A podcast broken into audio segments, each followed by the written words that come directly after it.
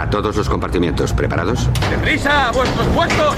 ¡Vamos en posición! Buenos días. Buenos días, España. Vamos. Número uno, listos y a la orden. Todo el equipo, preparados. Compartimiento 2, listos y a la orden. Noticias a punto. Válvulas cerradas, niveles correctos. Hombres en posición.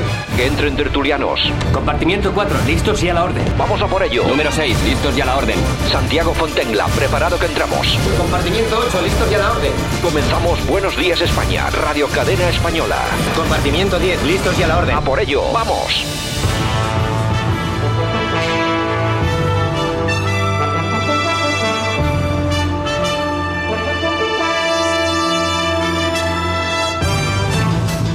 Buenos días España, bienvenidos, aquí estamos un día más en la radio, 90 minutos por delante para intentar informar y también para transmitir opinión, sobre todo de lo que está pasando. La cosa no pinta nada bien, de hecho yo creo que cada día pinta peor.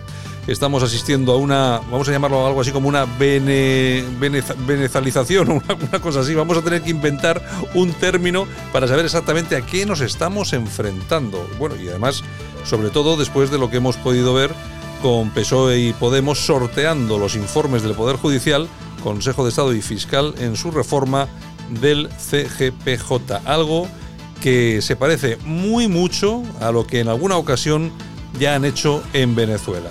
Yo creo que ya va siendo hora de hacer un llamamiento a los partidos políticos de la oposición que se dejen de tanta banderita, que se sienten de una vez en una mesa y que lleguen a algún tipo de acuerdo, porque esto va a ser una ruina no solamente para aquellos que no van a trabajar, porque no va a haber trabajo, sino para muchos que van a ver la pobreza más extrema a la puerta de su casa. En fin, Javier Muñoz en la técnica, un saludo a todo nuestro equipo y por supuesto de este que os habla Santiago Fontella.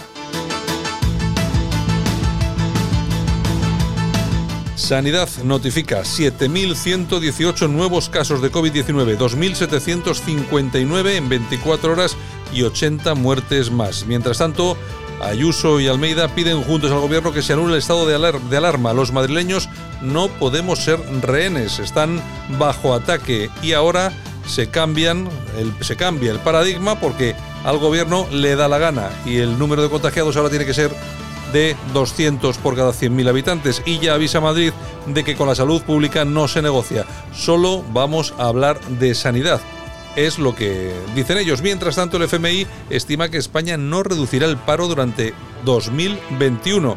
Es decir, que vamos a ver cómo aumenta el paro. El gobierno obliga a las empresas para adaptar su registro salarial y hacer una auditoría retributiva. Es decir, que la gente vaya gastando un poco más, porque como la cosa va tan bien, pues bueno, en fin, que la cosa está estupenda. Interior. Aquí encontramos una de las razones del, del pago del gobierno a los separatistas. Interior acerca al País Vasco a Letarra, condenado por matar a una niña en Santa Pola y al histórico Troitiño. Críticas a Vox en el Congreso por sus, entre comillas, amenazas por derogar eh, para derogar la ley de memoria. No sé qué, no sé a qué, a qué amenazas. eh, es una cosa que es eh, realmente increíble cómo nos la están jugando. Bueno, vamos a ver si durante este espacio de radio analizamos todo esto, informamos sobre todo esto, analizamos todo esto con todos nuestros colaboradores. Creo que va a ser interesante.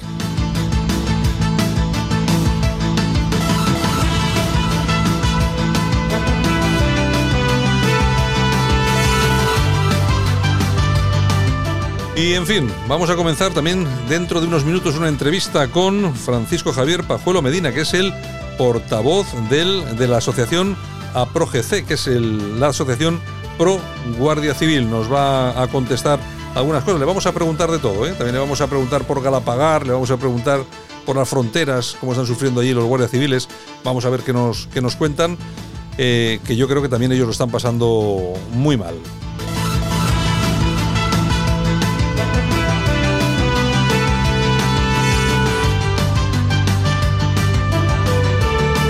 Lo dicho, comenzamos. Adelante, buenos días, bienvenidos.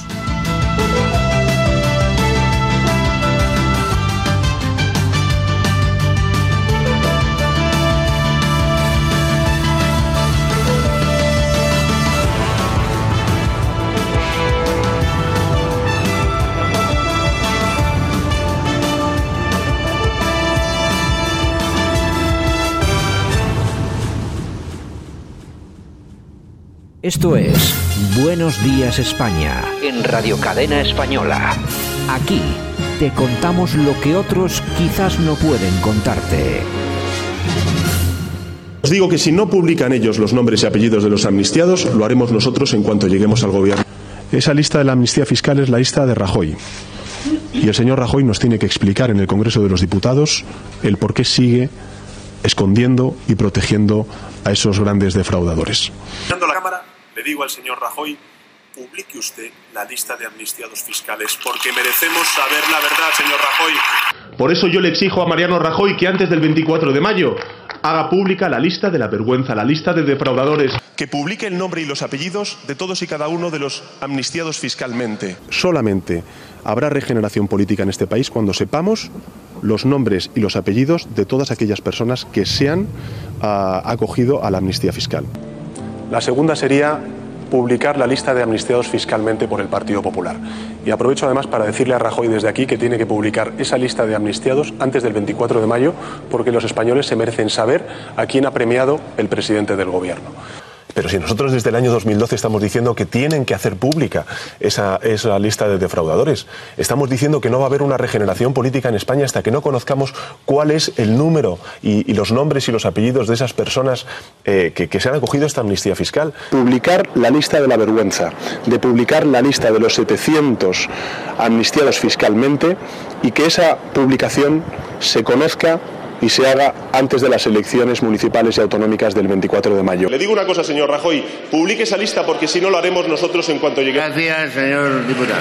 Bueno, ¿y van a hacerlo público o qué? Pues no. Ah, ¿no? Que, que, Después- bueno, de- no, de- no, no me lo puedo creer que falten... de- después del año 2012, cuando Pedro Sánchez era simplemente Pedro, que Mm. estaba todo el día diciendo, publicar. Bueno, pues eh, ayer la eh, María Jesús Montero, nuestra Mm. chiqui, ha dicho que no, que no se va a publicar esa lista. Pero no me lo puedo creer, eh, faltando a su, a su palabra, mintiendo el, el- el Pedro Sánchez, no me lo puedo creer. Pues no sí, sí, sí, no van a publicar nada. Por cierto, estaba viendo el vídeo y ha envejecido, ¿eh? Ha envejecido Pedro Sánchez. Estaba ahí muy, muy jovenzuelo él. Sí, porque, ¿sabes? Es que La es penitencia. la penitencia, son, le pesan los muertos que ha habido en España Claro, y todo claro, esto, claro, claro, claro. claro, O sea, el- hombre, el hombre sufre que Sí, tú no sepas muchísimo, bien. muchísimo. Es En decir, que se ha pasado años diciendo que había que publicar las listas y ahora dicen que no la van a no publicar. la van a publicar. Es que tienen una cara dura, tienen una cara dura. Pero es que además, entre otras cosas, si tú haces una amnistía fiscal, que te podrá gustar más o menos, si la haces es para que la gente ponga sus cuentas en orden, es Claro. decir, que pague lo que deba, Claro. es decir, que nadie se va sin pagar, ¿eh? Que pague lo que deba y que se ponga al día. Eh, vamos a ver, lo que no es normal, lo que no me parece normal, es que si un tío se pone al día, ¿por qué tienen que publicar mi nombre si he cumplido ya con lo que tengo? He pagado mi multa, me he puesto al día, he pagado mi pequeña multa, se acabó.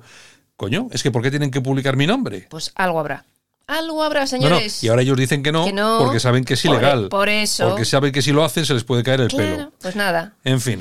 Que no cumplen lo que han dicho porque nunca lo han cumplido. Buenos días, España.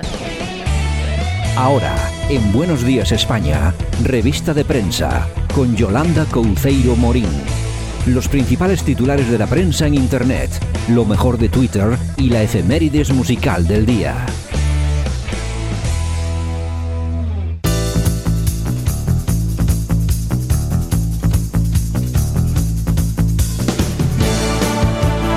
Bueno, pues aquí estamos un día más con buenas noticias, como siempre.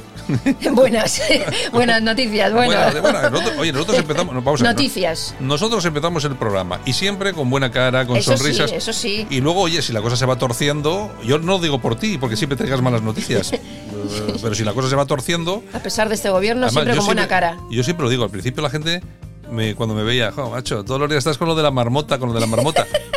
Y digo yo, ¿es verdad o no? Es todo, parece que son todos Es los mismos días lo mismo. El día de la marmota. Estamos con el COVID, con los escándalos del gobierno, Y poco más. con el PP que, que- que quiere pero no puede. Vox, vamos a la calle, mm, pero a ver cómo lo hacemos. Yo qué sé. Cuatro titulares diferentes cada día, pero los mismos. ¿Qué En fin, bueno, ¿Qué pues tenemos? comenzamos con estrelladigital.com. Muy bien. El Partido Popular exige que se vete a Bildu tras el espectáculo del Día de la Hispanidad. Mm. Eh, Ana Beltrán, que es la presidenta del Partido Popular Navarro, ha exigido el fin de cualquier negociación con Bildu por parte del Sí, PSOE. seguro. Ya es que allí colgaron figuras del rey, Sí, de Cristóbal sí. Colón. No, yo, estoy, Bueno, mira, yo, ya estoy viendo a Pedro Sánchez cómo está corriendo para firmar un papelito que ya no Vamos. sé, que no se llega a acuerdos con los separatistas ya, ya, ya, ya, ya, ya. Además de verdad. Bueno, news.es. Las fiestas universitarias disparan los contagios masivos de coronavirus en España. También a alguna persona que me ve y me dice, hombre, vamos a ver, Santiago, el gobierno no sé qué, lo está haciendo fatal, el tema de la mascarilla, no sé qué, no sé qué. Y yo siempre, porque claro, yo como siempre digo aquí, que es que los españoles también somos de cuatro cervezas y nos abrazamos y nos damos besos. Pues que es- tampoco es que sea muy bueno, no sé, digo yo, ¿eh? Eh, Vamos a ver, que yo no entro en que las mascarillas sean buenas o no, pero si nos metemos 18 tíos en un cuarto de baño y uno tiene el coronavirus, no sé, igual es que lo pillamos otros siete. Digo yo, no lo sé, ¿eh? no lo sé, vamos. El juego de la oca. Bueno, el confidencial. Los bancos de alimentos se vacían. Cada vez hay más peticiones y menos donaciones. Hay familias que se han quedado sin prestaciones, no tienen trabajo, no tienen ayudas, no tienen nada. Y en este reportaje del confidencial, pues salen personas que dicen que llevan un mes comiendo arroz, básicamente. Es increíble y no, Siglo no- XXI. y no pasa nada, ¿eh? Y aquí no se mueve nadie. Aquí no se mueve nadie. O sea, porque es que a mí me dicen, no, es que ha habido manifestaciones este fin de semana, ha estado Vox en la calle. ¿Y qué? ¿Y qué? 3.000 coches ¿De han salido. vale? ¿Y qué? 3.000 coches. Hacerse la foto. Moción de censura. Yo, yo, que, que yo creo que no soy muy sospechoso de tal. O sea, digo yo, ¿para qué vale la moción de censura? Para nada. A mí lo que me gustaría es que se sentase el señor Casado con el señor Abascal, con el señor de Navarra Suma, con el- y que os pusierais de acuerdo de una santísima vez entre todos, que sois una pandilla de capullos. La derecha en este país es que da un poco de repelús. Así nos va. Y me da igual quién sea, el PP, Vox y tal. En vez de hacer tanta chorradita, tanta banderita, tanta, tanto montar a caballo, tanta manifestación, el PP tanto hacer no sé qué, sentaros de una puñetera vez a hacer algo. Ay, difícil, difícil. Libertad digital. Que contéis cómo nos matan, cómo nos torturan y cómo nos violan. La agonía de los granjeros blancos en Sudáfrica. El Que lo gobierno. publique, que lo publique, Libertad digital. que lo publique Libertad Digital. Nosotros tenemos El otro día hablábamos de ello. Mm, eh, Nosotros tenemos en nuestro canal de YouTube eh, un vídeo, que yo creo que es el vídeo más visto que tenemos en el canal. La verdad es que tenemos un canal muy flojito, tampoco voy a engañar a nadie, porque yo creo que tenemos muy pocos suscriptores. Pues nosotros hacemos radio, no vídeo. Pero bueno, pero ahí lo tenemos. Y es un vídeo espectacular de cómo viven los blancos ahora mismo en Sudáfrica y los granjeros por las que están pasando, ¿eh? Oye, pues son datos de la organización AfriForum que dice que en 10 años han sido asesinadas más de 600 personas blancas. Blancas, violaciones, asesinatos. No, sí. Y aquí también están incluidos mujeres y niños, ¿eh? Claro, el apartheid era muy malo, ¿vale? ¿Y esto? Claro. Claro, coño. ¿Dónde a- salen a protestar? Por las Claro. ciudades de todo el mundo mundial. Claro, claro. Aquí no se protesta. En fin, bueno, el confidencial digital. El gobierno admite recortes en defensa e interior para cubrir los gastos de la pandemia. Oye, que podían recortarse los sueldos y todas estas cosas, políticos ¿no? podían hacer como han hecho en Italia, Claro, reducir el tema. claro. Porque el otro día, mira, el otro día estábamos, entrevistábamos aquí al abogado contra la demagogia, Hitor Guisasola, y nos decía una cosa que a mí me pareció genial. Decía, vamos a ver, ¿para qué hacen falta 120 diputados del este? Que vote la gente. Bueno, este señor ha tenido 120. Bueno, en vez de ir 120, que vaya solo uno y que vote por, cien- está, por y 120 punto. y nos ahorramos el sueldo de los demás. Claro. Y es que es verdad. Claro. Si es que además tú, tú vas al Parlamento y tú imagínate que eres del PP y tú estás en contra de no sé qué. A ti el partido te dice hay que votar esto y tú votas. Votas y ya está. Y solo hace falta una persona.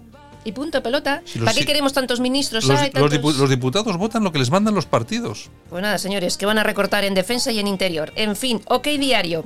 Johnson Johnson suspende las pruebas de la vacuna por la inexplicable enfermedad de un voluntario. Ya lo dijo el doctor Cábadas. No es tan a fácil mí, a conseguir mí, vacunas. a mí, la- a mí el, el término inexplicable Sí, me da un, suena raro, me- ¿no? me da un miedo. o sea, me da un miedo porque tú, vamos a ver, tú puedes tener.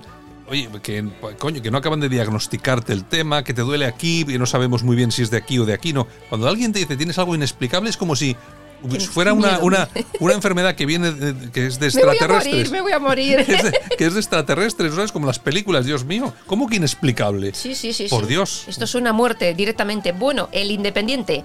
Navarra supera a Madrid en contagios. Pero claro, en Madrid eh, gobierna Ayuso y en Navarra Bildu Mm. que hay. con, con Chivite, ¿no? Esta socialista. En fin, en fin. Voz Populi. Nuevo lío en Podemos. Las primarias de Canarias reabren las acusaciones de pucherazo. Oye, a mí me suena esto a lo de Vox también. ¿Por, Bueno, eh, ¿por no, qué, por bueno, qué no? bueno, no sé, yo no sé yo si habrá pucherazo o no en Podemos. Lo que sí es cierto, y es una noticia que no sé si lo conocen nuestros oyentes, porque se produjo ayer a la tarde, a última hora, es que en Málaga eh, ha ganado las elecciones a la presidencia del partido de Vox en Málaga Enrique de Vivero, compañero nuestro aquí en las tertulias, que imagino que a partir de ahora pues ya no. Ya no será. ya ahora, ahora lo tendrá más complicadete, porque tendrá que dedicarse a muchas más cosas. Eh, pero nada, yo he hablado con- hablé ayer con él y tal, y bueno, estaba muy contento. Vamos a ver qué pasa porque ha ganado por 11 votos.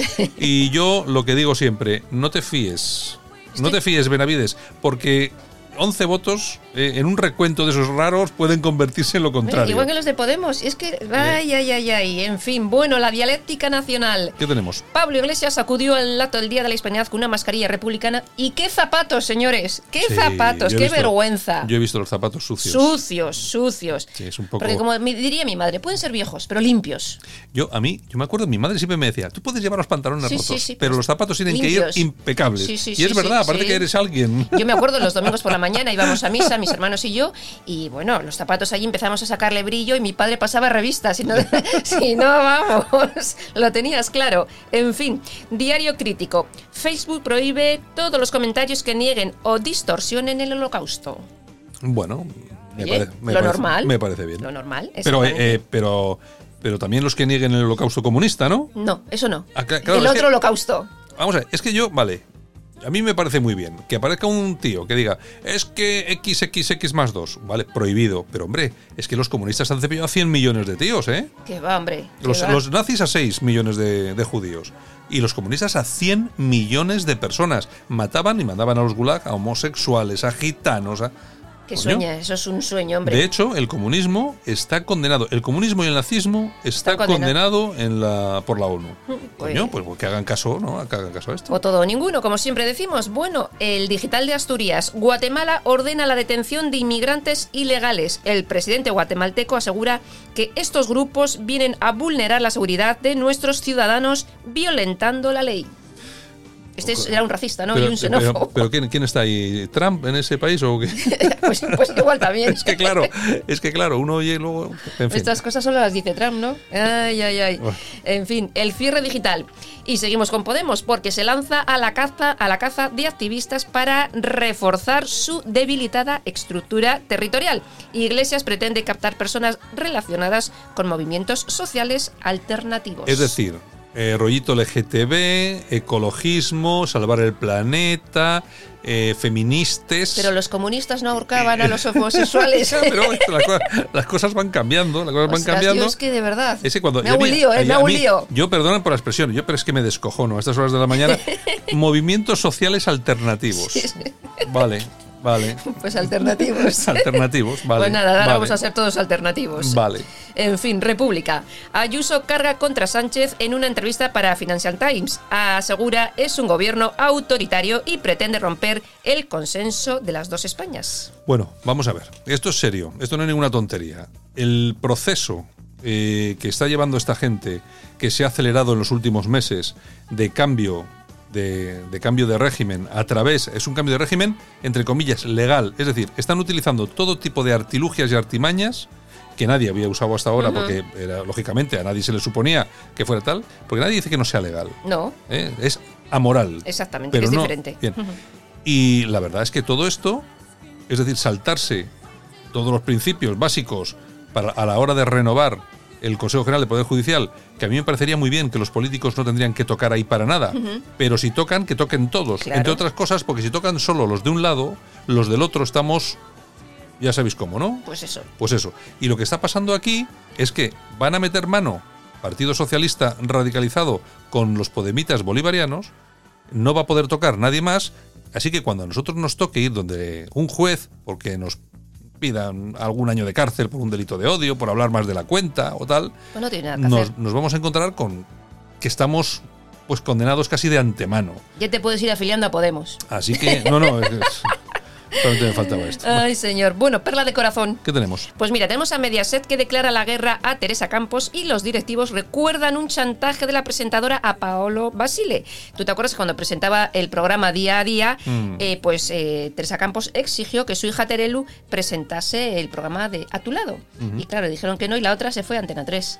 Ya, pero vamos, eso no es un chantaje, eso es una cuestión de, de trabajo, de oferta de trabajo. Oye, Pues y si queréis, si que- queréis, ya, pero Yoli, vamos a ver. Si queréis que yo me que tú ahora mañana me Sí. coges y me dices, oye, si te quieres que, que presente yo esto aquí en la radio, me tienes que contratar a mi sobrina, Sí. por poner un ejemplo. Sí, sí, sí, sí. Y digo yo, no. Bueno, pues entonces me voy en otro sitio que, sí que la Pero contratan. ellos lo toman como un chantaje. Vale. Ellos lo llaman chantaje. De todas formas, aquí hay una cosa que está muy clara. Yo, porque yo he visto las imágenes el, con Jorge Javier Sí. y esta que, que andaban dando vueltas con el Sí. ramo de flores y tal y cual. Y a, mí, a mí me dio la impresión de que era la típica chorradita que se hace entre gente que se conoce. Lo que pasa es que luego este va y se mosquea de esa forma. Que, hombre, no le dijo cosas demasiado bonitas, pero es que, joder, es que ya no nos acordamos de las cosas que ha dicho el Jorge Javier, por ejemplo, a Belén Esteban. Por ejemplo. No, no, no. Pero. O sea, es que ya nadie se acuerda de las salidas de tono.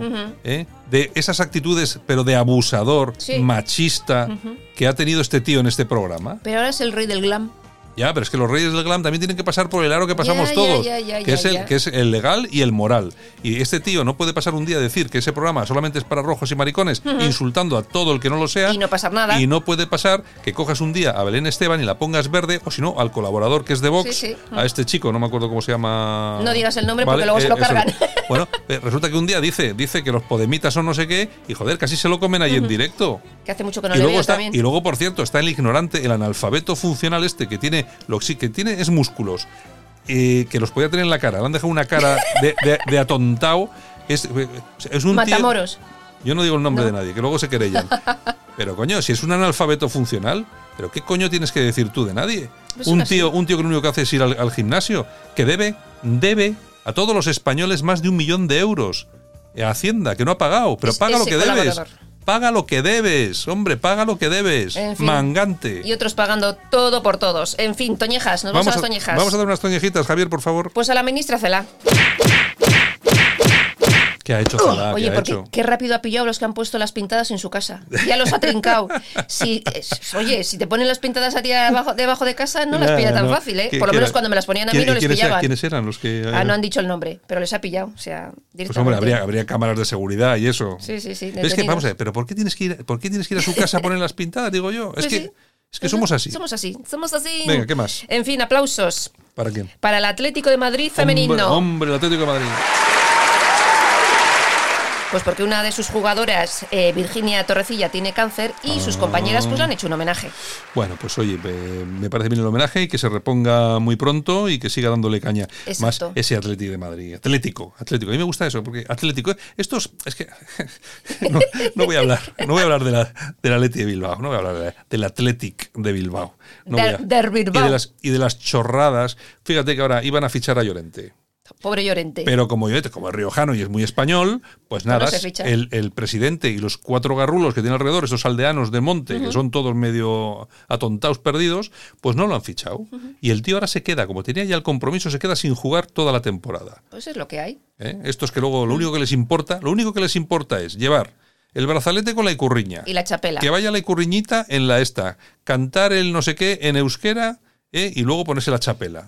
Eso es lo único que les interesa. Y luego ir a jugar a la selección española porque paga mucha pasta. Ah, eso sí, eso sí. Ah. Bueno, pero no todos, ¿eh? No, no, no. Hay que reconocer que hay jugadores en Atleti, lo que pasa es que ni hablan. No, ni no, no, hablan, no, no, ni hablan, porque si Porque hablan, solo saben que no vuelven a jugar en el hombre, se encuentran, se encuentran con 20.000 radicales eh, de RI Norte, pues sí, pitan- pitándole, pitándoles 45 90 minutos. Directamente, directamente. Eh, en que es, que es mejor ser del Atlético de Madrid. Que es más, es más, de- que yo soy de la selección. y además que además que ganan, que ganan más.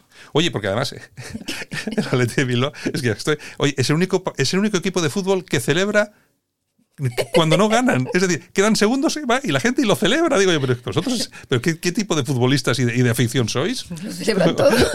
Oye, nos van a matar. Nos van a poner pintadas en casa. No vamos a poder salir de casa. Ay, señor. Venga, Bueno. Yolanda, nos vemos ahora con la música. Vale, un beso hasta ahora. Escuchas Buenos Días España, el programa de Radio Cadena Española que te mantiene al tanto de la noticia. Y nosotros esta mañana nos vamos hasta, bueno, ni más ni menos, hasta Almería. Allí tenemos al otro otro lado de la línea a Francisco Javier Pajuelo Medina, que es el portavoz de APROGE, que es la Asociación Pro Guardia Civil. Don Francisco Javier, buenos días. Buenos días, Santiago. ¿Qué tal, qué tal todo por Almería? Me imagino que, bueno, este, tampoco está mal. Eh, eh, Francisco Javier, si no te importa, te pregunto, eh, ¿vives ahí porque es tu domicilio habitual o estás destinado ahí en Almería? Sí, estoy, estoy destinado aquí en Almería. Bueno, pues no está mal, ¿eh? Por Almería está muy bien. Sí, la verdad es que sí, buen tiempo y se está muy bien. Bueno, eh, vamos a ver, vamos, a, vamos al meollo de la asociación. Bueno, yo te voy a hacer la primera pregunta que a mí me gusta siempre empezar por el principio. ¿Qué es APROGC? ¿Qué es la eh, Asociación Pro Guardia Civil? Vale, pues APROGC nace hace 10 años. Eh, como sabéis, la Guardia Civil tiene asociaciones profesionales que se presentan unas elecciones y tenemos vocal en el Consejo, el Consejo de la Guardia Civil. De hecho, fuimos los, bueno, hasta ahora hemos sido los únicos que hemos tenido vocal en diferentes escalas, en dos escalas, y seguimos manteniendo vocalía y representación en el Consejo. Entonces, eh, nacimos hace 10 años pues, un poco por, por diferenciarnos, porque había cosas que hacían otras asociaciones que no nos gustaban. Eh, por ejemplo, nosotros defendemos la naturaleza militar. Nuestra primera propuesta, fíjate, el primer día que entramos en el Consejo, propusimos algo que parecía lógico, que era que todos los guardias civiles que muriesen a todo el servicio, pues se le concedieran la, Cruz al Mérito Militar, eh, perdón, la Cruz al Mérito de la Guardia Civil con distintivo rojo, que hasta entonces no, no, no era así. Entonces, la Dirección General lo tuvo a bien y meses después, pues desde entonces, cualquier compañero que muera en acto de servicio, pues se le concede que aparte de reconocimiento a la labor, eh, y haberse dejado lo más valioso que tiene es también para la familia, ¿no? Es un detalle para los familiares. Mm, está claro. Bueno, de todos, de todas eh, formas, hay una cosa que está muy clara. La Guardia Civil es uno de los de los cuerpos eh, militares, porque tiene ese carácter militar más querido por los españoles. Yo creo que eso sí que lo sabéis.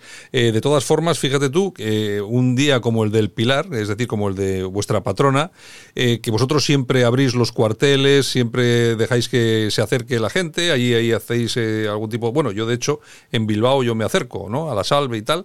Y eso lo hacéis en toda España. Este año ha sido imposible y es por segundo año eh, consecutivo. Además, enviabais un comunicado en relación a esto porque, claro, la en la, anterior ocasión eh, todo esto coincidió también con el tema en Cataluña, ¿no? Claro, así es. En el 2017, pues, como sabéis, hubo unos graves altercados en Cataluña y la Guardia Civil tuvo que hacer un gran sobreesfuerzo, no solo los compañeros que están allí destinados, no hubo que aportar más efectivos que fueron de todas las comandancias de España a reforzar esos días la plantilla que tenemos allí en Cataluña. Y entonces, pues primero nos faltaban nuestros compañeros que estaban allí en Cataluña y después porque estábamos más pendientes de esos acontecimientos y no estábamos para muchas celebraciones. Y entonces, pues este 12 de octubre de 2020, pues como sabemos, nos afecta a todos, ¿no? Este año que llevamos con la terrible pandemia. Y como tú decías, pues nos gusta recibir el calor, el cariño de los ciudadanos, hacemos una jornada de puerta abierta en todos los cuarteles, unas misas, un acto simple, una parada militar, y este año pues no ha podido ser, nos hemos quedado un poquillo con ese sentimiento, pero bueno, ahora mismo pues también tenemos un esfuerzo con, la pandemia de, en cuanto al número de efectivos que se dedican a, a controles en diferentes municipios, que sabéis que está la cosa un poquito delicada y hay que estar ahí trabajando. Bueno, que eh, dentro del cuerpo ha habido bastantes eh, contagiados e incluso algún fallecido, ¿no?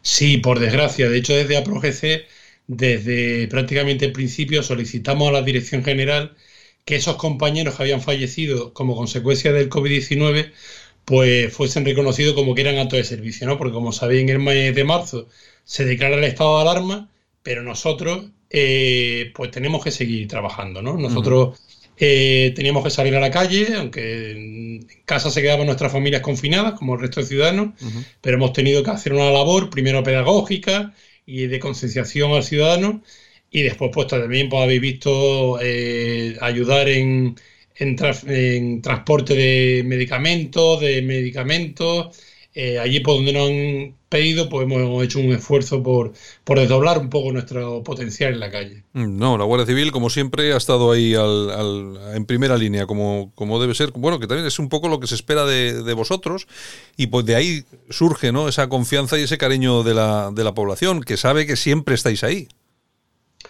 Sí, bueno, eh, nosotros nos debemos al pueblo, ¿no? A la ciudadanía española, que ya llevamos desde 1844, que nos reconoce como benemérita, como tú decías antes, mm, en las encuestas aparece como una de las instituciones más valoradas y lo vemos el día a día, ¿no? El, cariño y el respeto. Por ejemplo, eh, este 12 se vio por televisión un pequeño acto que hubo en el Palacio Real.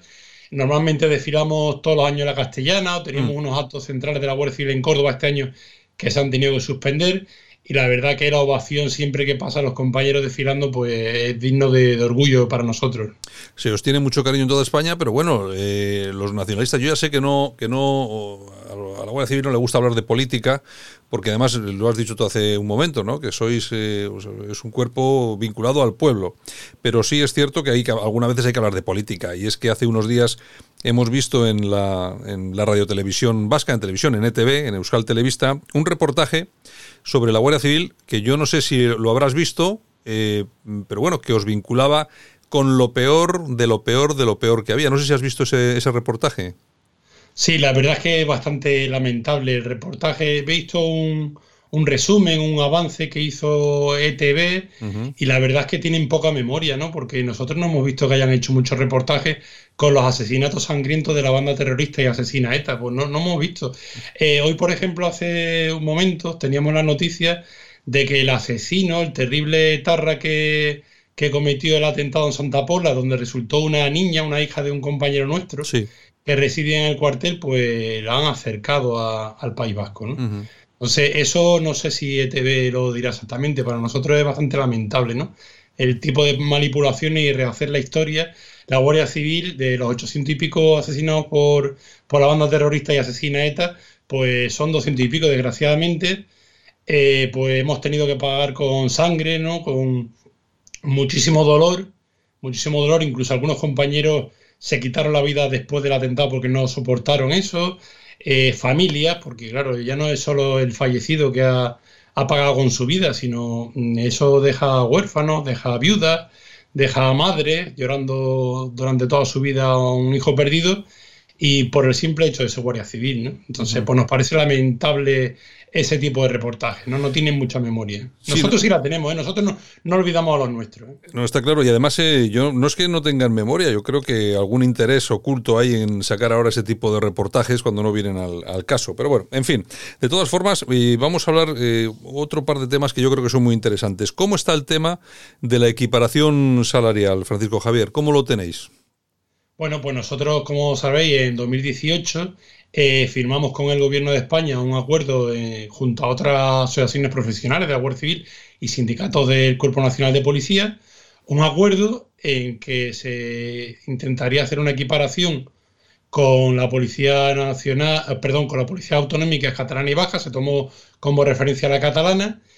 Y bueno, pues nosotros firmamos ese acuerdo en el 18 con una serie de garantías que nos daba a nosotros, por ejemplo, una ley que regularía la retribución entre todos los fuerzas de cuerpo de seguridad, eh, una, eh, la contratación de una auditoría externa, y, eso, pues nada de eso, nada de eso ha ocurrido. De todas formas. En este, este año, ahora en el 2020, cobramos el tercer tramo, pero ya las cifras eh, varían. Las cifras no, no se va a lograr una equiparación, desgraciadamente, porque, por ejemplo, para que te hagas una idea y, vuestros oyentes entiendan, en el 2018 se estipuló una cantidad, 807 millones, para empezar con el primer tramo, ¿no? Pero si la auditoría externa, al hacer un estudio que queríamos nosotros objetivos, entendía que hacía falta aportar más dinero, pues lo aportaría.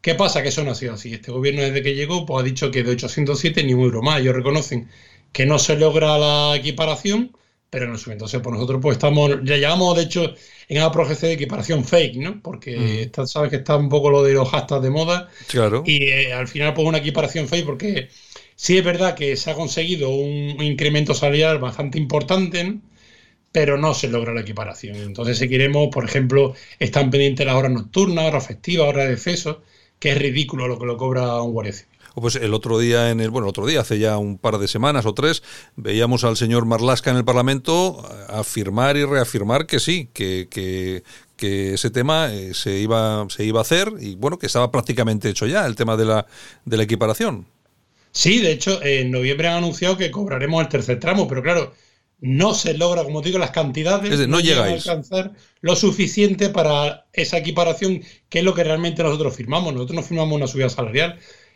firmamos una equiparación. A nosotros nos daba una serie de puntos del acuerdo, nos daban una garantía que, que la han incumplido, que este acuerdo pues, pues se incumple. Bueno, o sea que no llegáis.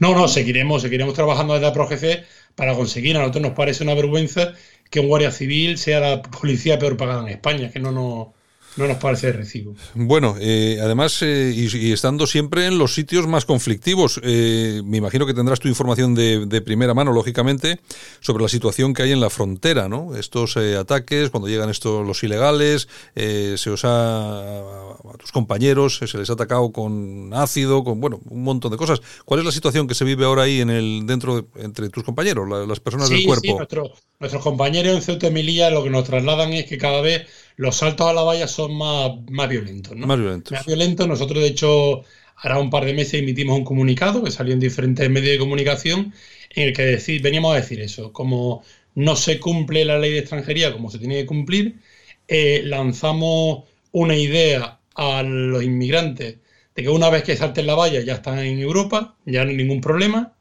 Entonces, claro, el, el, objetivo es batir al guardia civil que está en la valla. Para eso, como tú bien has dicho, pues han utilizado pues, elementos de lo más agresivos que al final sufren nuestros compañeros. ¿no? Ha sido una vergüenza muchísimos saltos, pero bueno, nosotros tenemos que trabajar con los medios que tenemos y, como tú dices, donde nos, donde nos manden, donde haga falta, sea una catástrofe, sabes que hay incendios, sabes que hay inundaciones, Sabes que el tema de Cataluña, pues ahí está la Guardia Civil donde se le ha hecho falta. Pero bueno, es que os han, os han acusado de cosas gravísimas, muy graves. Por ejemplo, en aquel salto en el que fallecieron, creo que fueron, no sé si fueron ocho o nueve inmigrantes que se ahogaron, una cosa así. Eh, llegaron, a acusar a, la, a la Guardia Civil de haber disparado a esa gente cuando estaba en el agua y al final parece que se ha demostrado que fue falso. Sí, efectivamente. Eh, nosotros también de la ProGC lo hemos denunciado desde el principio. Los hechos lamentables, porque la verdad es que el fallecimiento de una persona siempre hay que lamentarlo, ¿no? En el Tarajal, en Ceuta, pues bueno, nosotros desde el principio dijimos que eso no era así, que los guardias civiles no eran responsables de lo que había pasado allí. De hecho, los tribunales no han dejado de darnos la razón y hace unos meses el Tribunal Europeo de Justicia pues emite una sentencia dándonos la razón. Al final siempre denuncian lo mismo, una serie de ONG pagadas eh, que a base de subvenciones que tienen que justificar su, sus denuncias a base de, de denuncia a los guardias civiles que no tienen ninguna culpa y que lo ha demostrado ya los tribunales en muchas ocasiones. Federico Javier, hay, hay un tema, hay una zona roja caliente entre, entre vamos a ver si lo explico bien, entre una parte de la ciudadanía y el propio cuerpo de la Guardia Civil. Esa zona caliente se encuentra en Galapagar. Eh, ya sabes a lo que me estoy refiriendo, ya sabes que últimamente han aumentado mucho las críticas, no por vuestra presencia, sino porque los controles que se estaban realizando allí pues eran muy duros, etcétera, etcétera. ¿Qué nos puedes aportar tú de toda esta situación, más allá de que efectivamente los guardias civiles que están allí están cumpliendo con su trabajo, obedecen órdenes y tienen que hacer lo que los mandan? Eh, ¿Nos puedes aportar algo más aparte de eso? No, mira, desde APROGC lo hemos dicho muchas veces. Cada vez que me preguntan tus compañeros, eh, los guardias civiles estamos para cumplir lo que nos dicen. Entonces, eh, nosotros no estamos, como tú dices, un poco en ese punto caliente. Nosotros hacíamos la escolta de los anteriores vicepresidentes del gobierno lo hacemos del actual y lo haremos de los que vengan después. Esa es la premisa de la Guardia Civil. Tiene que eh, escoltar o dar protección a una serie de autoridades. Mm, esa persona o ese vicepresidente mm, vive en demarcación de Guardia Civil y la Guardia Civil pues, realiza las gestiones que, le hayan encomendado por el Ministerio Interior, la Delegación de Gobierno, quien sea.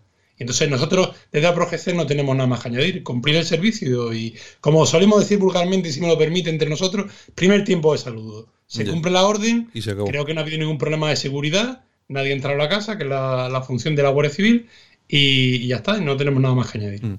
Pues sí, las críticas se referían, claro, es algo que no se refiere a vosotros, que es a la cantidad de, guardias civiles que están ahora cubriendo la seguridad de la casa, claro, pero eso tampoco depende de vosotros. A vosotros, oye, vais 80, pues vais 80, ¿no? No, bueno, también hay que entender que mm, además fue famoso también una garita que se puso allí. Sí. Si al principio nadie merodea, digamos, por alrededor de esa vivienda y con una pareja, que es la figura que nos gusta a nosotros, la figura de, la Guardia Civil por nuestros campus durante tanto tiempo, es suficiente, pues perfecto. Cuando hay una serie de personas que van allí a manifestarse o a lo que sea eh, alrededor de esa vivienda, pues es normal que la delegación de gobierno, quien sea, haya tomado la medida de incrementar el número de efectivos. Yo creo que es lógico. Cuando deje de ir gente a los alrededores de esa urbanización, pues se bajará los efectivos, eso es lógico. Es, que, es decir, que desde un punto de vista de seguridad es lógico que eh, al haber mucha gente alrededor de la vivienda se aumente la seguridad, lógicamente. Eso es lógico y claro, el incremento de número de efectivos, eso es lógico. Bueno, es, pero bueno, esto ya sabes tú que es una, es una polémica que difícilmente se la va a quitar nadie de encima, porque claro, eh, estando como están las cosas, que están muy, están, fíjate que voy a utilizar una palabra que no me gusta, pero están muy radicalizadas las posiciones y entonces eso es muy, es muy difícil salirse de ese debate. Bueno, pero nosotros estamos al margen, como tú entenderás, y nosotros estamos para cumplir un servicio y creo que lo estamos cumpliendo bastante bien. Está claro, está claro. Yo ahí lo tengo, lo tengo absolutamente, absolutamente claro. Bueno, pues nada, Francisco Javier Pajuelo Que es el portavoz de APROGC, que es la Asociación Pro Guardia Civil. Bueno, por lo menos nosotros desde aquí, desde este programa de Buenos Días España, aquí en Radio Cadena Española, pues nada, mandar un saludo a ti, a todos tus, tus compañeros, transmitirles el cariño que os tenemos absolutamente a todos y que estamos, pues bueno, yo creo que muy satisfechos de cómo actuáis día a día, cómo estáis trabajando y sobre todo con, con honor, que siempre es importante. Pues muchísimas gracias, Santiago, por darnos voz. Pues muchas gracias. Un abrazo muy fuerte. Un abrazo. Escuchas Buenos Días España. Aquí no nos callamos. Pues normalmente no nos callamos, y más que normalmente yo creo que nunca nos callamos. Vamos hasta Madrid. Ahí tenemos a nuestro politólogo Francisco Gómez. Don Francisco, buenos días. Hola, buenos días de nuevo. No nos, no nos callamos, ¿no? No nos callamos casi nunca, ¿verdad? No, no, en absoluto. Y al ritmo que va la cosa, vamos a tener que levantar un poquito la voz y, subir un poquito el tono, me parece a mí. Oh. Porque intentamos ser educados, pero parece que no nos escuchan. ¿eh? No, yo creo que nos va a quedar o, levantamos, o nos callamos, o levantamos la voz y nos tenemos que ir. No, no sé a qué país nos van a mandar estos, ¿eh?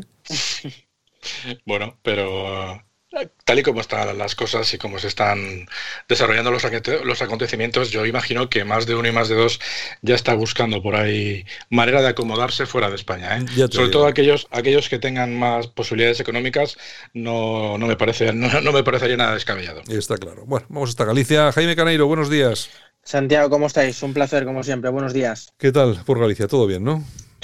Bueno, todo bien relativo, porque ha venido unos días de lluvia. He estado en Barcelona este puente disfrutando de, del separatismo. del, separatismo. Tú, eres de los que ha hecho caso, eres de los que ha hecho caso a los separatistas, ¿no? Ven a Cataluña que.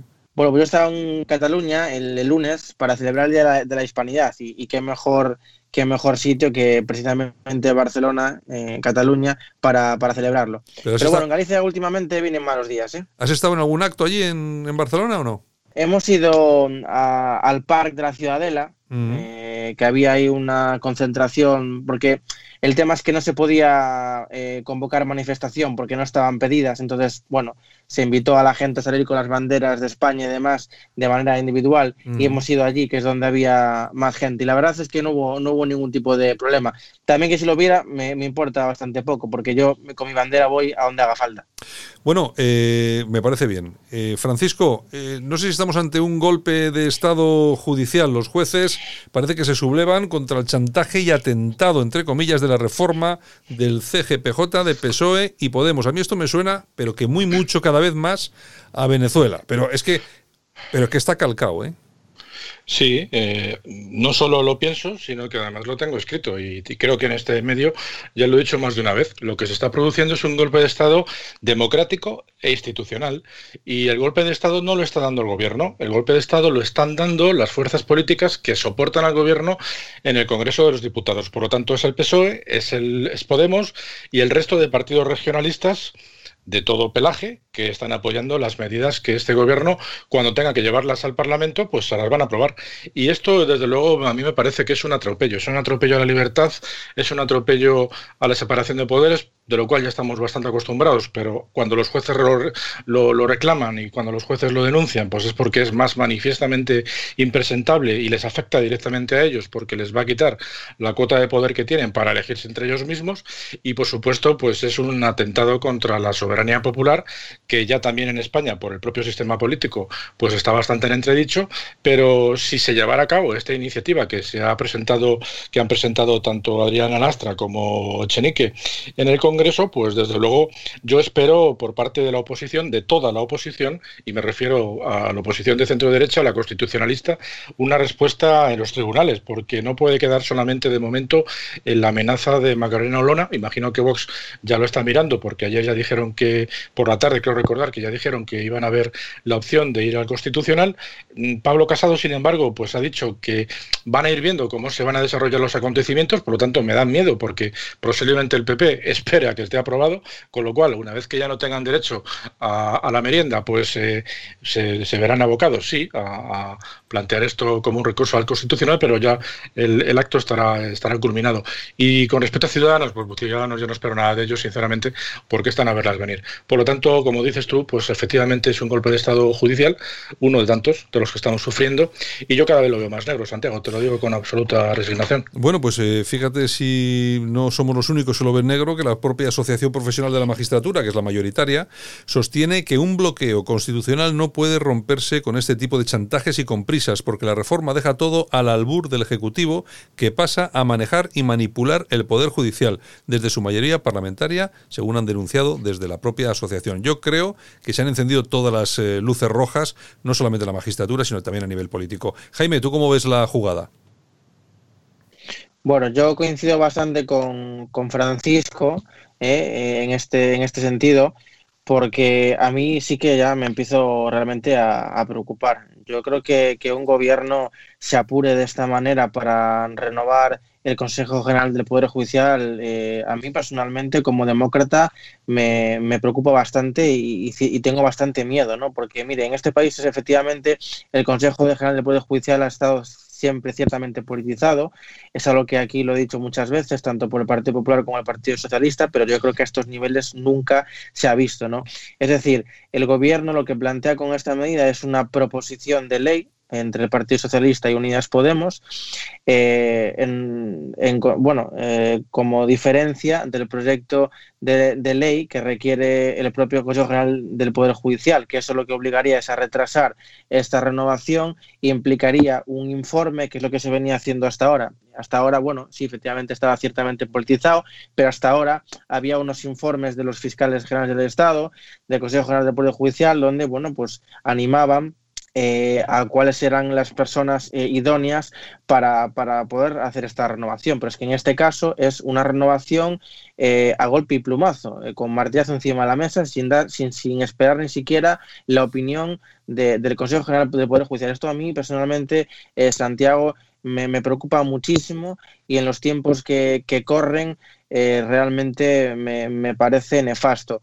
Y bueno, esto me recuerda a algunos regímenes, como por ejemplo Venezuela, porque todas estas cosas empezaron como una eh, tontería, ¿no? O, sin dar importancia, y cuando le dimos importancia ya era demasiado tarde.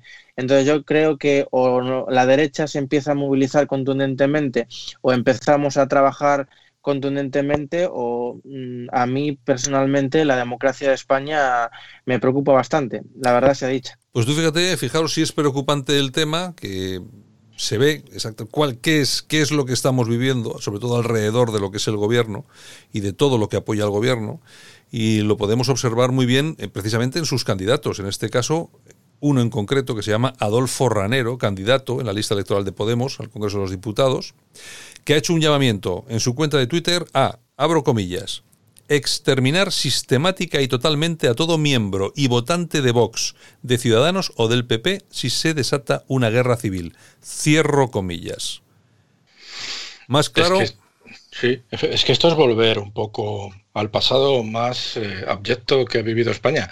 Eh, ten en cuenta que para ellos su paradigma es los cinco años de la Segunda República, en los que hay que recordar que, que hubo hasta ocho jefes de Estado y que ya no solamente existía la persecución hacia todo aquello que no representaba lo que ellos defendían, hay que decir que la izquierda estaba fragmentadísima en muchísimos partidos, a cada cual más, más radical, y que, como digo, no solamente consistía en perseguir a gente eh, moderada, sino incluso entre ellos mismos eh, había constantes conatos de, violencia.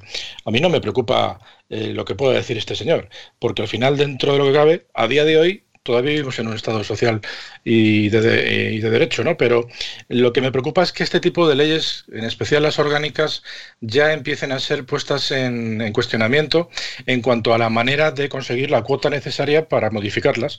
Esta es una ley que, como hemos dicho, pues eh, necesita de tres quintos de la Cámara para modificarla, pero bueno, si se consigue modificar la forma de, transformar esta ley en lo que realmente están buscando eh, por parte del PSOE y de Podemos, pues ¿por qué no vamos a pasar dentro de poco tiempo al referéndum sobre monarquía, monarquía sí o monarquía no? ¿Por qué no se va a permitir? O la independencia de, de, Cataluña, claro, ahí, va, porque no se va a permitir que haya plebiscitos en, en, las comunidades que lo pidan, ¿no? Total, al final terminaremos pidiendo la independencia de Madrid.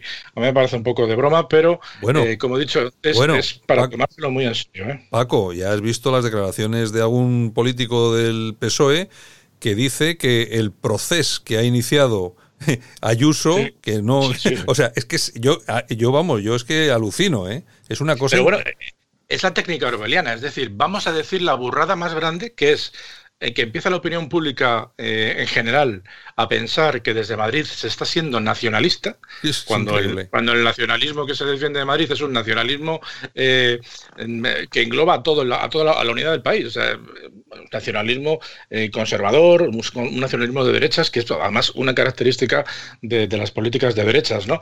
Pero no un nacionalismo territorial eh, a, nivel, a nivel de comunidad autónoma. Pero bueno, como digo, es una forma orbeliana de ir dándole la vuelta a la tortilla para que vaya calando este tipo de mensajes en la sociedad y al final pues parezca que es lo que se, lo que se persigue. Jaime, ¿no, ¿no va siendo ya hora de pedir al Partido Popular, a Vox, incluso a Ciudadanos, es complicado, a Navarra Suma, a Foro Asturias, a todos estos, ¿no es hora ya de ir pidiéndoles un esfuerzo frente a todo lo que estamos viviendo, lo que va a venir, que hagan un esfuercito, que se sienten y que lleguen a algún tipo de acuerdo? Mm, totalmente de acuerdo, Santiago. Yo, eh, Ciudadanos, no lo contemplo en este programa. Sí, es, difícil. no, sé ni cómo, no, cómo sigue políticamente vivo. O sea, yo creo que este partido tiene que desaparecer por completo. Yo lo he dicho muchas, muchísimas veces que era un UPyD 2 y, creo que va por ese camino y, y, va a ser así, ¿no? Yo creo que sí, creo que hay que hacer un esfuerzo. Yo sé que es difícil porque dentro de la derecha pues hay muchísimos espectros. Ahora mismo la derecha está dividida, que es precisamente lo que quiere el Partido Socialista y Podemos. Cuanto más divididos, muchísimo mejor, pero creo que tenemos que, hacer un esfuerzo para unirnos conjuntamente, dejar al lado nuestras discrepancias, que las hay seguro y muchas, e intentar luchar, porque mire, si todo esto ocurre, lo que estamos viviendo con el Partido Popular, que no os quepa la menor duda que toda la izquierda estaría totalmente unida y saldrían en masa a por nosotros. Pero ahí da igual que fueras comunista, que fueras del Partido Socialista, que fueras quetarra, independentista, irían todos a una para intentar acabar con el Partido Popular eh, o un gobierno de coalición del Partido Popular y Vox. Eso que no nos quepa la menor duda. Y resulta que están atentando contra nuestras libertades, están matando a nuestras personas, están acabando con la democracia por todos lados, desde el Poder Judicial, medios de comunicación, Policía Nacional, Guardia Civil, están acabando todo, están modificando el régimen que tanto nos costó instaurar España y que eh, en su momento se sentó encima de la mesa gente completamente distinta, como es Manuel Fraga, que en paz descanse, el, el comunismo para instaurar una democracia y resulta que después de todo lo que nos ha costado eh, mantenerla, eh, nosotros estamos peleándonos. Yo creo que invito a la derecha y coincido contigo plenamente, Santiago, de que nos sentemos una vez por todas e intentar eh, acabar con, esto, sinceramente, porque es que de verdad ahora mismo sí que temo mm. profundamente eh, que, la democracia de España dure dos telediarios. ¿eh? Hombre, aquí hay una cosa que está muy clara, Francisco. El escenario es exactamente igual que el mismo que en Venezuela. un gobierno fuerte de toda la izquierda, no es solamente un partido, sino que hay unos cuantos partidos apoyando a Maduro. Y luego una derecha absolutamente atomizada que es incapaz de llegar a un acuerdo en Venezuela. Sí, y, es más, te voy a decir una cosa, Santiago, una frase simplemente que supongo que también eh, sabrá aquí el querido eh, compañero Francisco, eh, politólogo. Hay una frase histórica muy importante que decía, solo hace falta una cosa para que el mal triunfe, y es que la gente buena no haga nada. Esa frase creo que describe perfectamente el momento que estamos viviendo actualmente. Creo que la frase es de Edmund Burke. lo que te preguntaba, lo que te preguntaba Francisco. Pues mira, te iba a responder con respecto a, ¿te acuerdas cuando hablamos la semana pasada con el responsable del Frente Obrero, eh, con Roberto Vaquero? Y cuando yo le, cuando le preguntamos sobre qué tenía en común la confluencia de, partidos o de, o de, movimientos extraños que formaban el Frente Obrero, y nos decía que había una, un acuerdo en cuanto a mínimos. Pues mm. eso es lo que le pasa a la izquierda. La izquierda llega a un acuerdo de mínimos, pero tiene la suficiente em, sabiduría y sobre todo pues no, no prescinde de la ambición en ese momento para a nivel partidista y prefieren ser un colectivo de desiguales.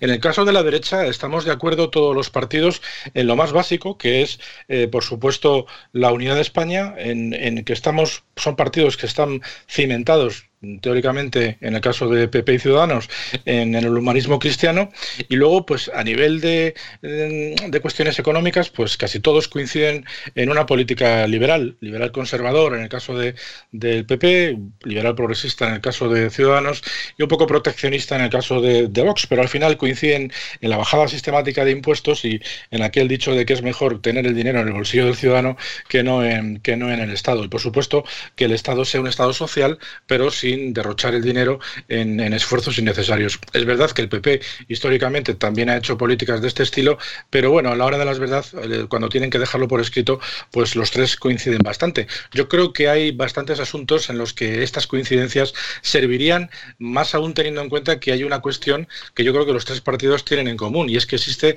una, una oposición, una oposición no porque ellos son la oposición, existe una fuerza de izquierdas, un frente popular que viene avasallando y que está provocando en la sociedad una tensión y unos niveles de estrés que hace muchísimos, muchísimos años que no, que no conocíamos. El estrés no viene, viene ya propiamente dicho por las eh, sucesivas eh, elecciones en las que hemos tenido que estar, tanto generales como locales como, como de la Unión Europea, pero ahora el estrés que estamos sufriendo es por ver cómo hay un gobierno que, apoyado por las fuerzas necesarias en el Parlamento, está tomando una serie de decisiones que serían insospechadas para el resto de la población hace escasamente dos años y es porque se están atravesando líneas rojas que parecían infranqueables, pero que desde luego se están atravesando con toda la desfachatez necesaria que este gobierno está empleando. Por lo tanto, yo creo que, como dice Jaime, es el momento de que tanto la sociedad civil como los partidos políticos se pongan de acuerdo. Consiste en salir a la calle, efectivamente, pero consiste también en tener gestos. Y la semana que viene, el día 21 y 22, si no me equivoco, Vox tiene su moción de censura. Me parecería una excelente eh, oportunidad para que el PP eh, no se estuviera, sinceramente. Ya sé que esto a la gente del PP le fastidia, pero yo creo que la situación es necesaria. No consiste en doblar el brazo, consiste en arrimar el hombro, que es lo que el presidente del gobierno le está pidiendo constantemente al presidente del Partido Popular. Y el presidente del Partido Popular no tiene que fundirse como pegamento, como decía el otro día Pablo Iglesias, sino que lo que realmente le tiene que decir al gobierno es estoy enfrente de usted y somos dos partidos y no solo uno el que está enfrente de usted. Y yo creo que de esta manera el PP conseguirá que su, su, su electorado, pues francamente esté más tranquilo y más contento. Esa es mi opinión. ¿eh? Último minuto, Jaime, ¿crees que sería una buena idea, un principio de acercamiento que el Partido Popular votase a favor de la moción de Vox? Yo creo que no. Y te voy a explicar el porqué en este minuto. La moción de censura no va a ninguna parte, matemáticamente es imposible. Sí, pero eso ya lo sabemos. Eh, estamos, estamos, estamos preguntándolo desde un punto de vista de figura, de, figura que sirva de acercamiento de posiciones. Yo creo que no. Yo creo que la, la, oposición, a mi modo de entender la política y la estrategia que tiene que seguir el Partido Popular es abstenerse para quedarse en un punto intermedio y a partir de ahí es cuando yo creo que tienen de empezar a sentarse a hablar y plantear quizás una moción de censura en el futuro, pero encabezándola el Partido Popular apoyada por Vox. Yo creo que el Partido Popular no puede apoyar esta moción de censura por Vox, porque si no, lo que está haciendo es eh, dejar a Vox como principal eh, partido de la derecha y creo que es un grave error, porque ahora mismo las encuestas, teniendo en cuenta la de las, últimas elecciones del 10 de noviembre, le dan favorablemente al Partido Popular y un descenso de, de Vox y yo creo que deberían de abstenerse y luego entablar conversación con Vox, unirse, dejar atrás todos los frentes que pueda haber y entenderse y posiblemente encabezar una moción de censura del Partido Popular contra este gobierno de repleto de incompetentes y de comunistas y ahí es cuando efectivamente eh, digamos, ser un escenario o prueba piloto para lo que puede ser probablemente un gobierno en el futuro. Yo creo que esta eh, segunda opción creo que es la que se debería hacer. Luego ya la que sea, pues no dependerá de mí, por supuesto. Bueno, yo no creo, yo no creo que esa solución acerque muchas posturas, eh, Francisco. No, porque al final abstenerse es decir sí al gobierno y sí a que continúe este gobierno. Eh, eh, yo creo que Vox, y yo creo que no soy sospechoso de defender a Vox. Medio minuto, medio minuto. Sí, eh, yo creo que Vox en este caso, desde el primer momento, se puso a disposición del Partido Popular para que fuera Casado quien encabezara esta, esta moción de censura. Por lo tanto, yo no puedo estar de acuerdo con Jaime en este sentido. Bueno, señores, se nos acabó el tiempo, que vamos muy justitos. muchas gracias, Francisco. Muchas gracias, Jaime Caneiro. Un saludo. Un placer, buenos días. Estás escuchando Buenos Días España. Aquí te lo contamos. Porque la música es puro placer. Radio Cadena. Bienvenidos, estamos en tiempo de efemérides. Vamos a recordar lo esencial que ha ocurrido en cualquier año de cualquier siglo, bueno, lo que sea importante, aquí, en este espacio de 30 minutos que tenemos con Yolanda Cemorín. Muy buenas. Y hoy comenzamos, ni más ni menos, que con Cliff Richard. Pues efectivamente, porque tal día como hoy del año 1940 nacía, cumple 80 años.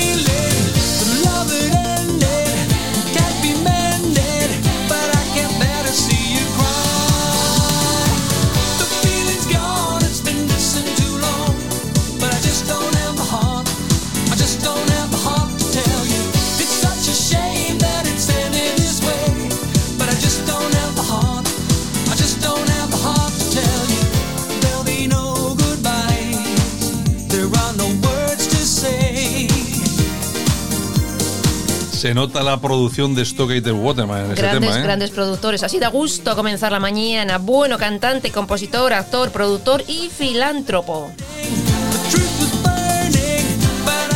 Ha vendido más de 250 millones de discos. Y es el tercer artista más vendido de la historia del Reino Unido por detrás solo de los Beatles y de Elvis Presley.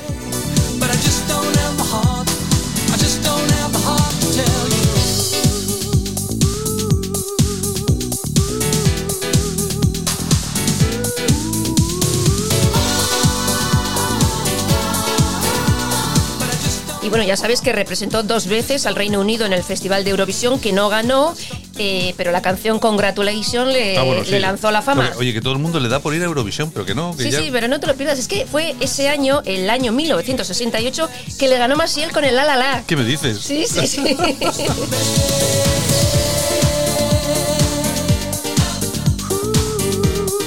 Y en el año 1973 quedó tercero también en Eurovisión, eh, por detrás de Mocedades.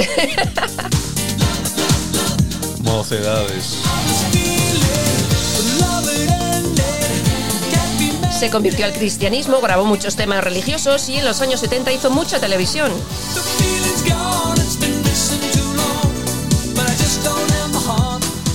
También se convirtió en un imán para artistas de la talla de Elton John, Janet Jackson o Freddie Mercury.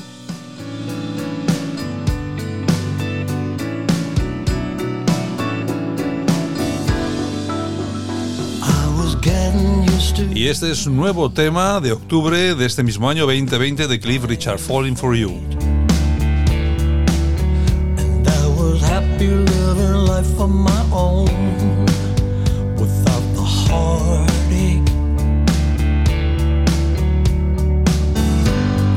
saw your face, and my whole world turned upside down. Now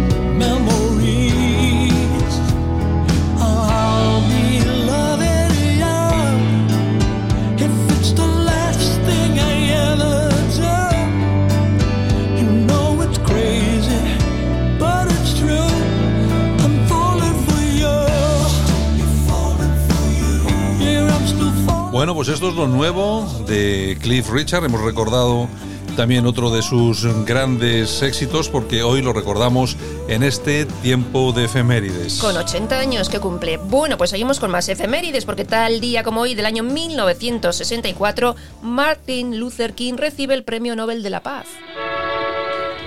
No es que estemos en Navidad, pero es que eh, el artistón que viene ahora es que es famosísimo por esto.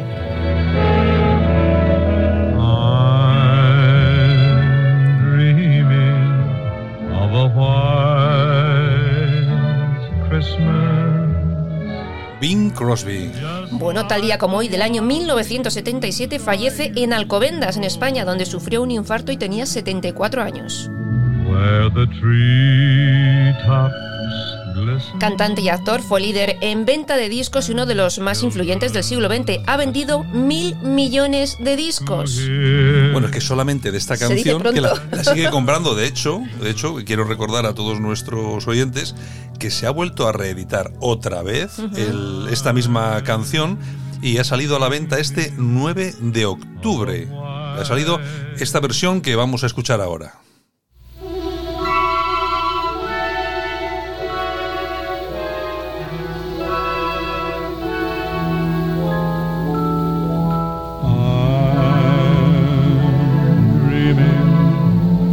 Of a white Christmas, just like the ones I used to know, where the treetops glisten and children listen to hear. Fue toda una inspiración para Sinatra, Dean Martin o Michael Bublé, por ejemplo. Y esta canción. Bueno, pues, sí, además la voz se parece mucho, ¿no? Mucho, mucho, muchísimo. Bueno, ¿qué más?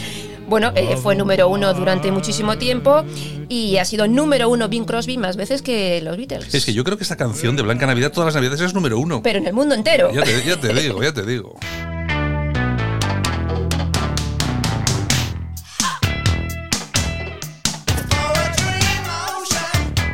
Thomas Dolby.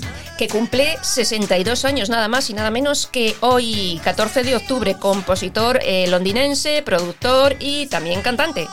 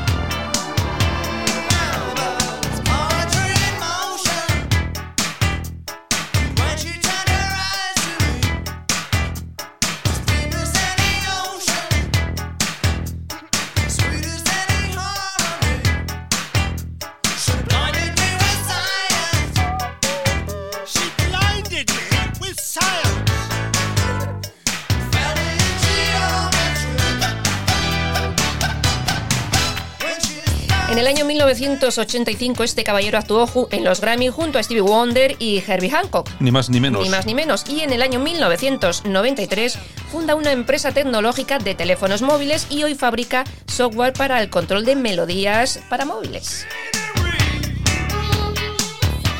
Ganará más dinero que como cantante. Posiblemente. Porque Thomas Dolby, pues sí, pues vamos a ver. eh, sí que le conocí. Sí, bueno, se le conoce, pero bueno. No, pero esto de- es lo que le da realmente mucho dinero. de ventas, ventas, Thomas Dolby, pues eh, un poquito- No, no fue Bing Crosby. No, además fíjate, no tiene nada que ver con, eh, con la siguiente persona que nos visita en este tiempo de efemérides.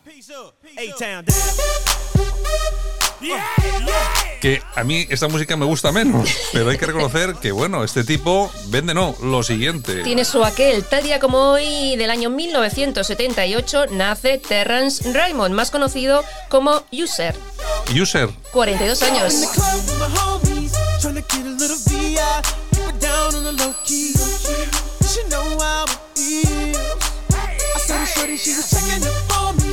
In the club with my homies, tryna get a little VI. Keep it down on the low key. She know how it is. I saw the shorty, she was checking up on me. From the game, she was spitting in my ear. You would think that she knew me.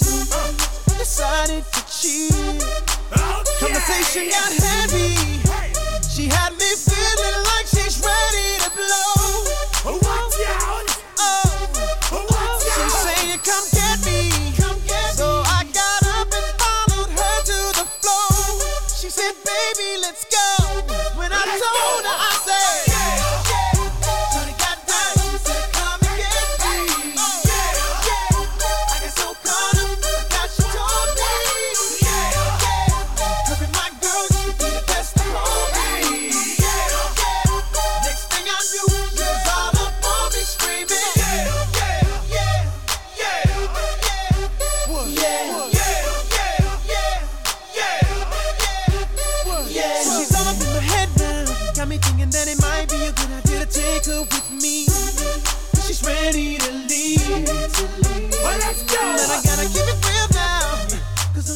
Cantante, compositor, bailarín, productor, actor y uno de los dueños del equipo de la NBA de Cleveland Cavaliers. Más de 80 millones de discos vendidos. Y tiene también nuevo trabajo. Este 4 de octubre se acaba este tema que escuchamos ahora.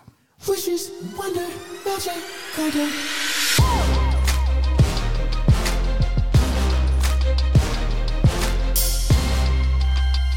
Con Kiana Lede han hecho la banda sonora original de esta serie de Netflix, Jingle Jangle. Get to say goodbye to the struggle in life. Say hello to the sky, spread my wings and fly away.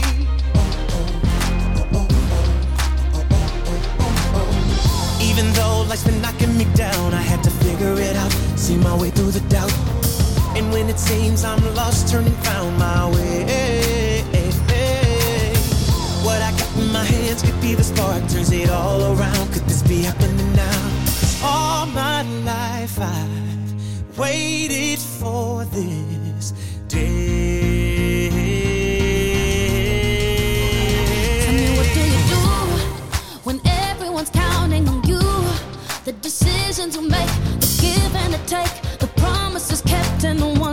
Break are the hardest to take. But ooh,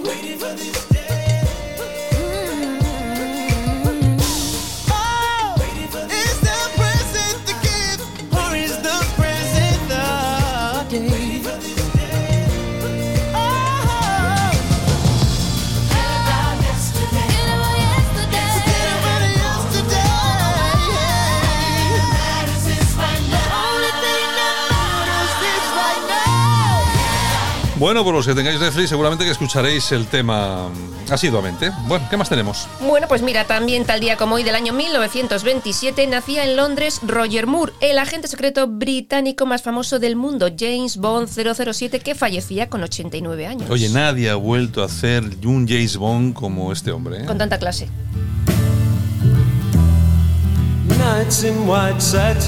Y estos son The Muddy Blues.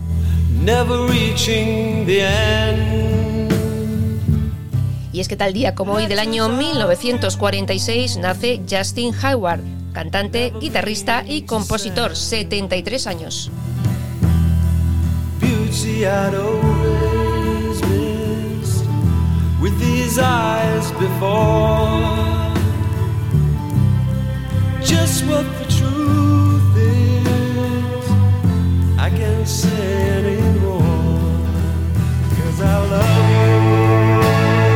Bueno, y este tema, Nights in White Satin, está incluido en un LP, bueno, que dicen es del año 1967, que es considerado uno de los mejores discos de la historia, Days of Future Past.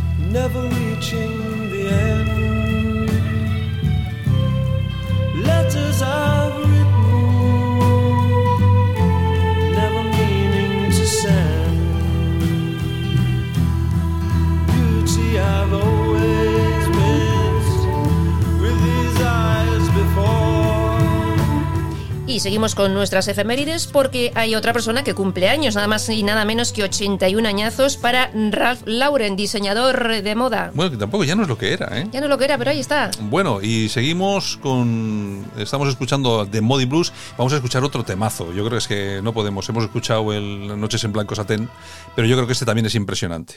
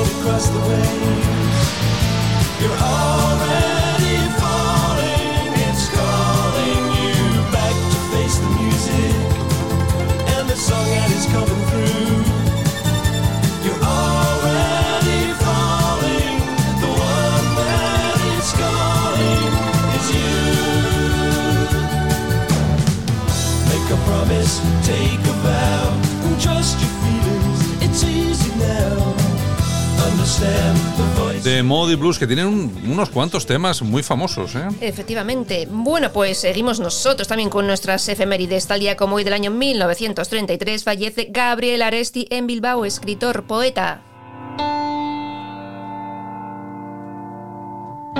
Y también hoy llega aquí a nuestro espacio de efemérides Triana. Bueno, porque tal día como hoy del año 1983 fallece Jesús de la Rosa, fundador de esta banda de rock andaluz formada en 1974 en Sevilla.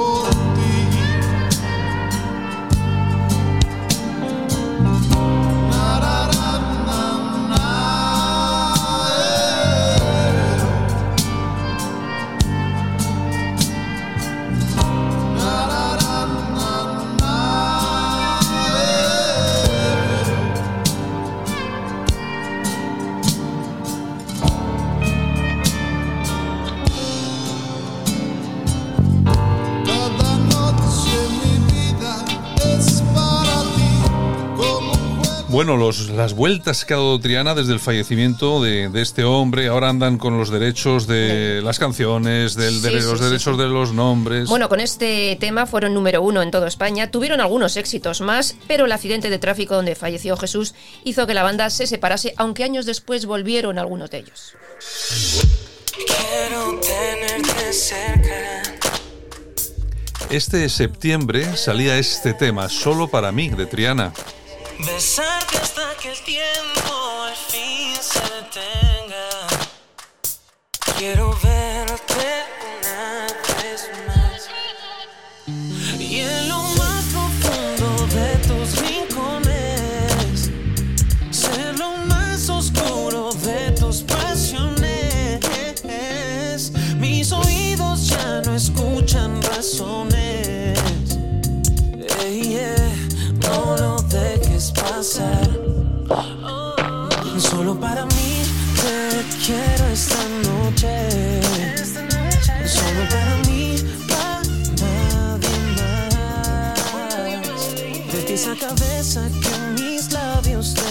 Y nosotros continuamos en este espacio de efemérides que ya se va acabando. Vamos a recordar un número uno. Pues mira, tal día como hoy, 14 de octubre del año 1989, sonaba Loco Mía.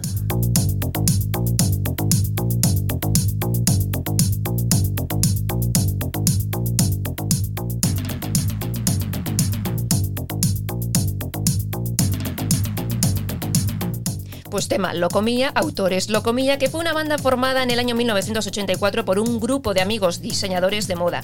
Se le hicieron famosos por sus trajes y por ese manejo de los abanicos. Sí, así un poco tal. Y por ese sonido house de la época que sonaba También. tan bien. En el 93 se separaron, volvieron después, pero bueno, nunca fue lo mismo. Disco Ibiza, loco